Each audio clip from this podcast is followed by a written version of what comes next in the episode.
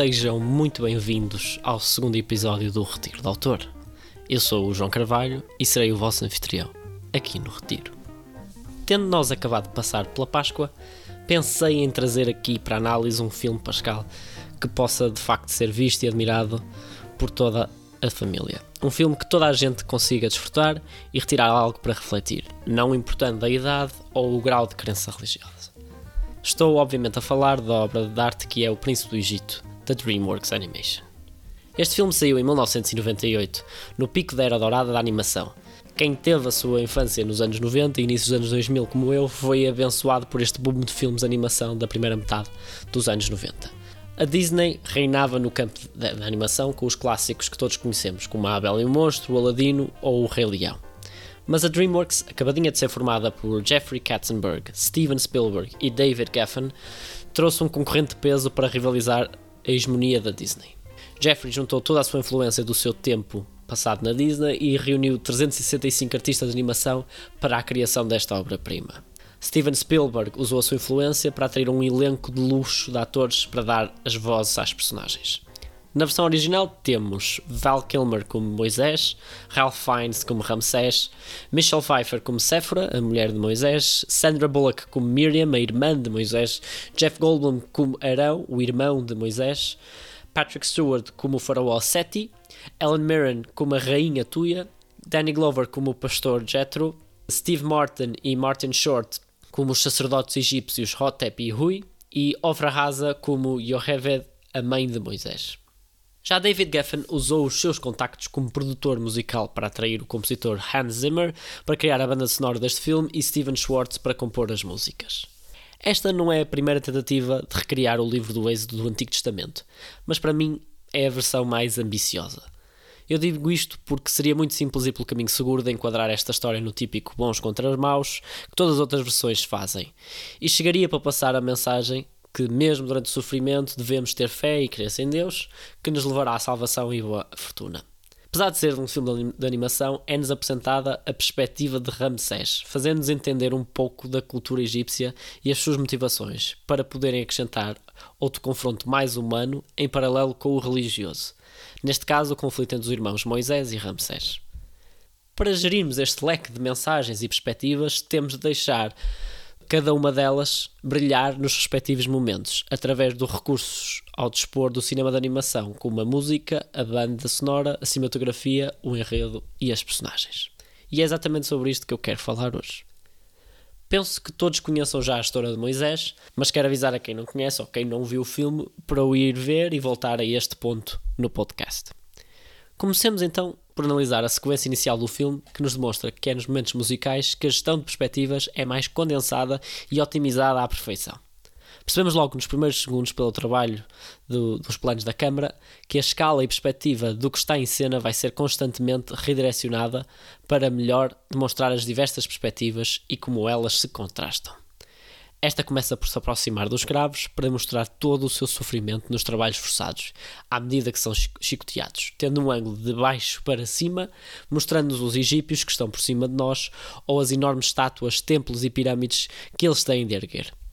Esta perspectiva faz-nos sentir minúsculos e impotentes perante o poder e a grandeza do, anti do antigo império do Antigo Egito, tal como se sentiam os escravos hebreus. Mas a câmara, para contrastar, também mostra planos largos, vistos de cima destas enormes construções, para termos noção da quantidade absurda de pessoas necessárias para erguer tal, tal império. Novamente, usando a diferença de escala entre os templos, estátuas e o deserto, com os escravos, que neste plano parecem-nos formigas trabalhadoras. Enquanto tudo isto acontece, a música Vem Libertar passa no fundo, ouvimos o coro que representa nesta música a reza que o povo hebreu faz a Deus para os vir libertar de todo o seu sofrimento da escravatura e cumprir a promessa de os levar à terra prometida.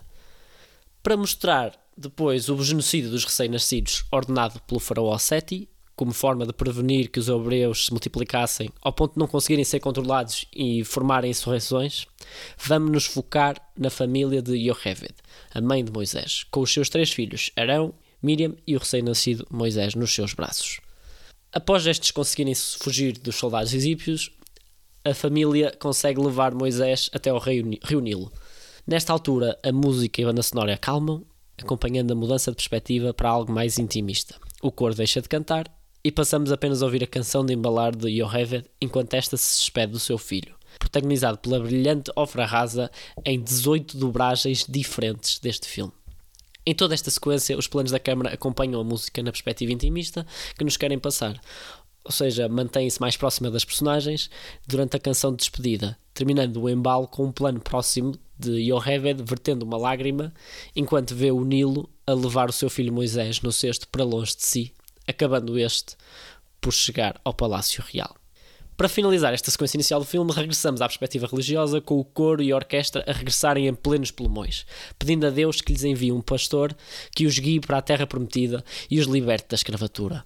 Os planos da Câmara voltam a acompanhar a música e mostram novamente os escravos hebreus a erguerem templos, estátuas e pirâmides, enquanto o plano em si também se ergue do chão até ao céu, mostrando todo o vale no final, com a figura imponente da estátua do faraó que supervisiona a liberdade do povo judeu.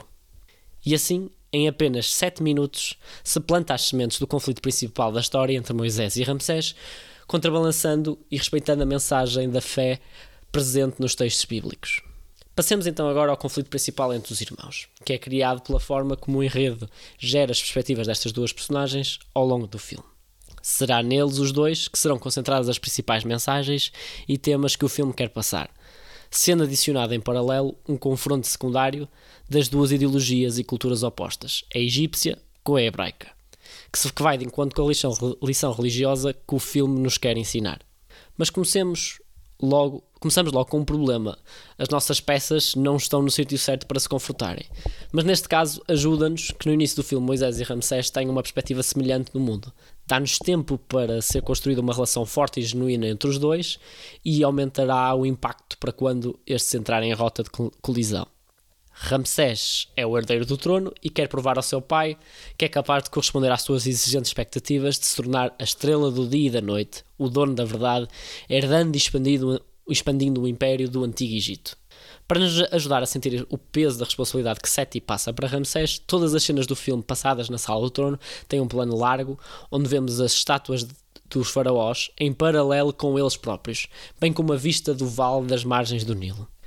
E não somos só nós que nos apercebemos desse peso. Moisés também se apercebe e tenta apoiar o seu irmão naquilo que pode.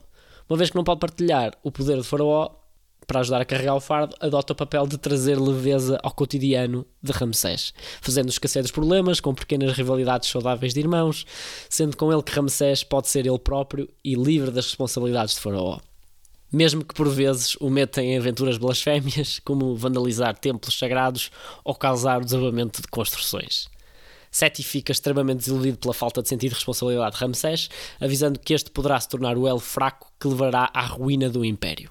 Mas, mesmo nestes casos, Moisés é o primeiro a defender o irmão, assumindo a culpa de o influenciar, e também é a voz no ouvido do pai para que não seja tão exigente com o irmão, incentivando-o a dar mais oportunidades para que este consiga corresponder às suas expectativas.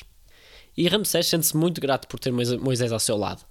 E assim que recebe uma oportunidade do seu pai, partilha um pouco do poder com o irmão, mostrando todo o respeito que tem por Moisés. Mas quando este descobre as suas verdadeiras origens, que o põe a duvidar de toda a sua perspectiva do mundo e das pessoas a quem chama família, passa a perceber-se das injustiças que a sociedade egípcia cria na expansão do seu império, às custas da escravatura e genocídio do seu povo fica de tal maneira perturbado que chega a matar um guarda que maltratava um, um, um escravo. Esta crise de identidade, aliada a um sentimento de culpa por ter morto alguém, leva-no a querer fugir. Ramsés mostra novamente compaixão pelo irmão implora-lhe que fique, que ele é o dono da verdade no Egito e ditará que Moisés está inocente. Ramsés não quer perder a sua rede de apoio, o irmão que precisa ao seu lado quando herdar o trono.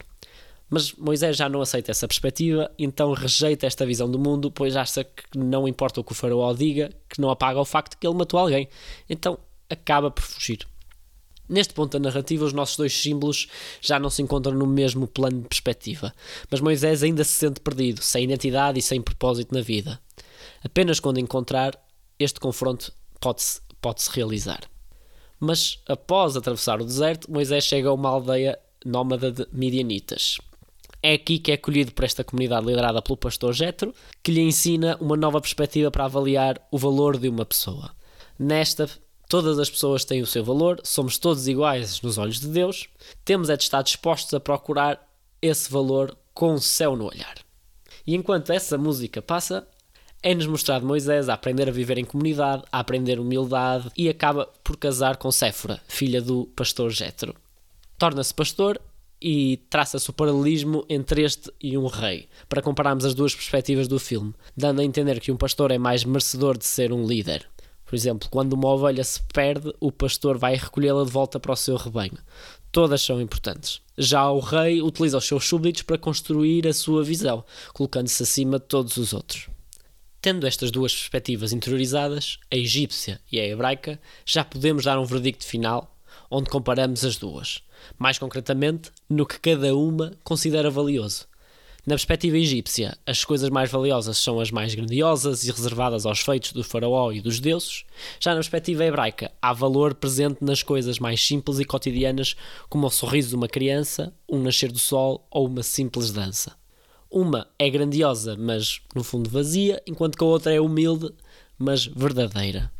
Tendo a lição estudada, Moisés já se encontra no ponto perfeito para enfrentar o seu irmão, mas precisa do incentivo certo. É neste momento que Deus escolhe Moisés como sendo o pastor que irá eh, guiar o seu povo à liberdade, fazendo assim cumprir, através dele, a promessa de Deus. Esta cena do arbusto em chamas é uma verdadeira maravilha de Deus. A animação do fogo branco que não queima consegue-nos passar uma imagem de Deus de um ser celestial, sereno e poderoso. Juntando a isto uma bela banda sonora de Hans Zimmer com o coro e orquestra a fazer-nos sentir maravilhados e acolhidos nos braços de Deus, tal como Moisés. Após este encontro, Moisés, juntamente com Séfora, volta para o Egito. Quando os irmãos se encontram, Ramsés já é faraó e está felicíssimo. O seu mano pequeno voltou, a sua rede de apoio está de volta. Tudo vai ser como era. Por momentos também Moisés fica feliz por reencontrar o seu irmão e fica esperançoso que talvez os dois consigam arranjar uma solução. Apesar de tudo, continuam a ser irmãos.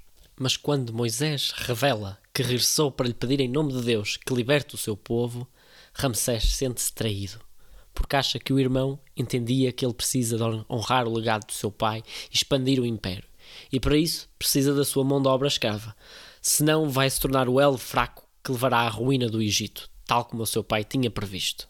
Achava que de toda a gente Moisés entenderia, pois era sempre ele que intervinha a seu favor com o seu pai e estava a seu lado em tudo.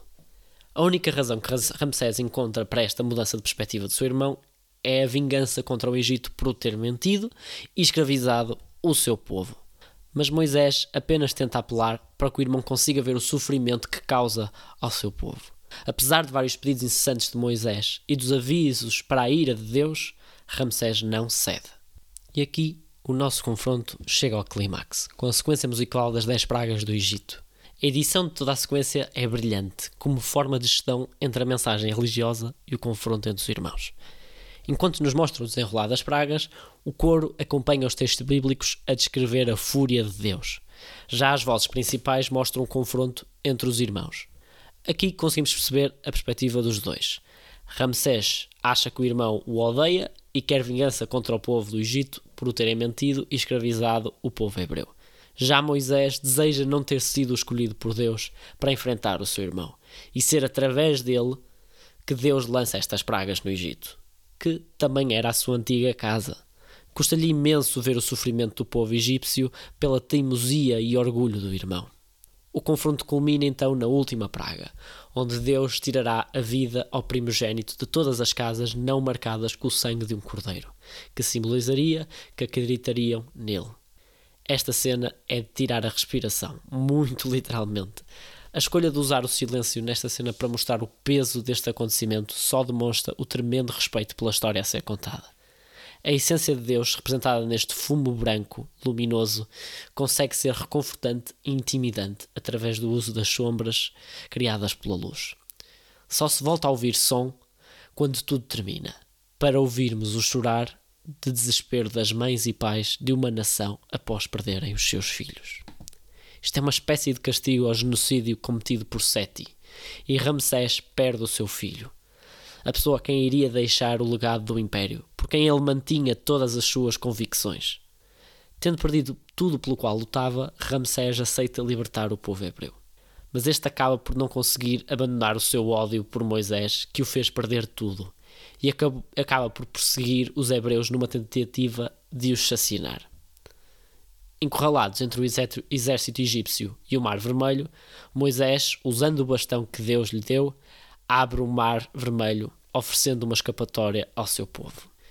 Esta cena demorou dois anos a animar, e para 1998, esta incorporação de animação 3D com o desenho à mão 2D é extremamente fluido e envelheceu muito bem até os dias de hoje.